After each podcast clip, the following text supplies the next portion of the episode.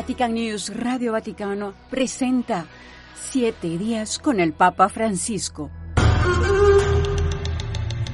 En los siete días del Papa encontramos de manera especial su visita histórica a Mongolia, pues es la primera vez que un pontífice pisa el suelo mongol, un país que cuenta con unos 1500 católicos. El lema que ha inspirado este periplo es Esperando juntos Francisco expresó su inmensa alegría de haber viajado hasta esta tierra fascinante y vasta, hasta este pueblo que conoce bien el significado y el valor del camino. Por tanto, estoy contento de que la comunidad católica, aun siendo pequeña y discreta, participe con entusiasmo y compromiso en el camino del crecimiento del país, difundiendo la cultura de la, de la solidaridad, del respeto por todos y del diálogo interreligioso, y entregándose a la causa de la justicia, la paz y la armonía social.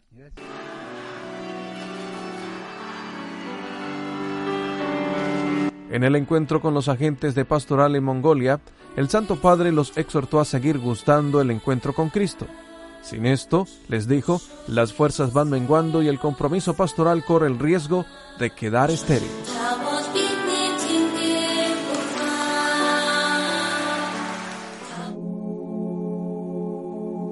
El Santo Padre precedió también un encuentro ecuménico e interreligioso, un hermano en la fe de los creyentes en Cristo y como hermano de todos en nombre de la común búsqueda religiosa y de la pertenencia a la misma humanidad.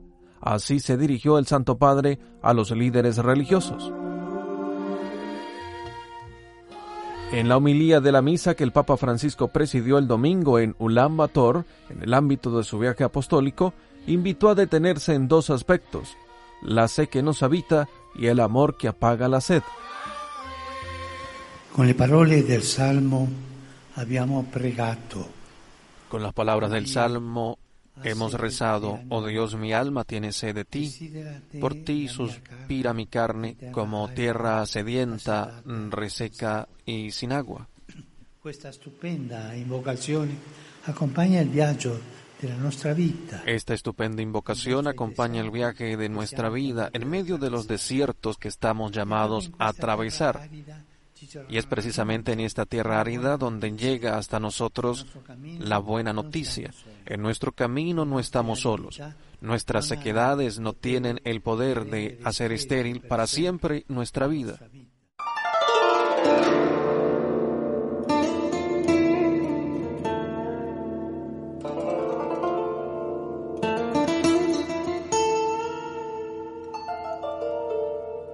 A su regreso de Mongolia, en la conferencia de prensa aseguró sentirse satisfecho por la visita realizada. Eh, sono soddisfatto dei risultati. Y en la catequesis de este miércoles destacó algunos momentos importantes de su viaje apostólico.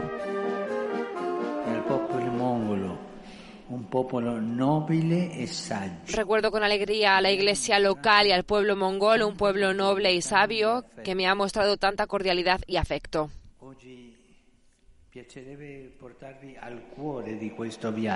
Hoy quisiera llevaros al corazón de este viaje. un piccolo gregge di fideli? Uno podría preguntarse por qué el Papa va tan lejos para visitar a un pequeño rebaño de creyentes. Porque precisamente allí, lejos de los focos, encontramos a menudo los signos de la presencia de Dios, que no mira las apariencias, sino el corazón. Como hemos sentido en el verano del profeta.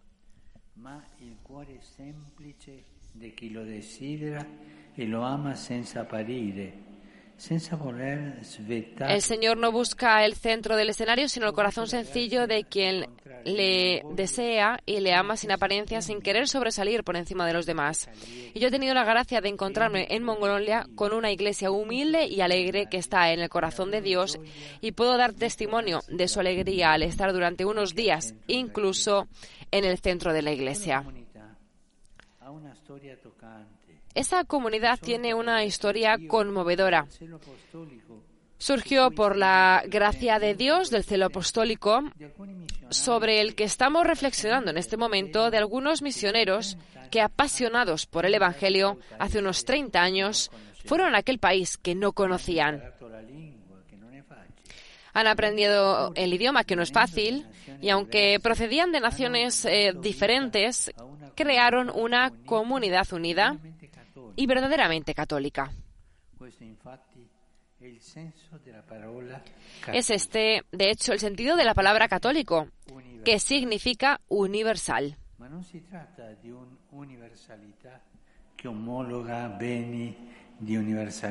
Pero no se trata de una universalidad que homóloga, sino de una universalidad que se incultura.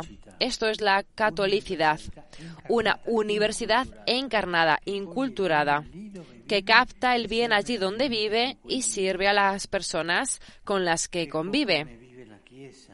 Así vive la Iglesia, testimoniando el amor de Jesús con masedumbre, con la vida antes que con las palabras, feliz con su verdadera riqueza, el servicio al Señor y a los hermanos. Así nació esa joven iglesia en el surco de la caridad, que es la testimoniancia mejor de la fe. Al final de mi visita tuve la alegría de bendecir e inaugurar la Casa de la Misericordia, la primera obra de caridad que se creó en Mongolia como expresión de todos los componentes de la iglesia local.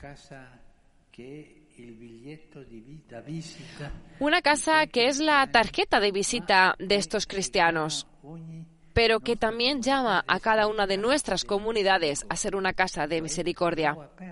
Es decir, un lugar abierto y acogedor, donde las miserias de cada persona puedan entrar sin vergüenza en contacto con la misericordia de Dios que levanta y cura.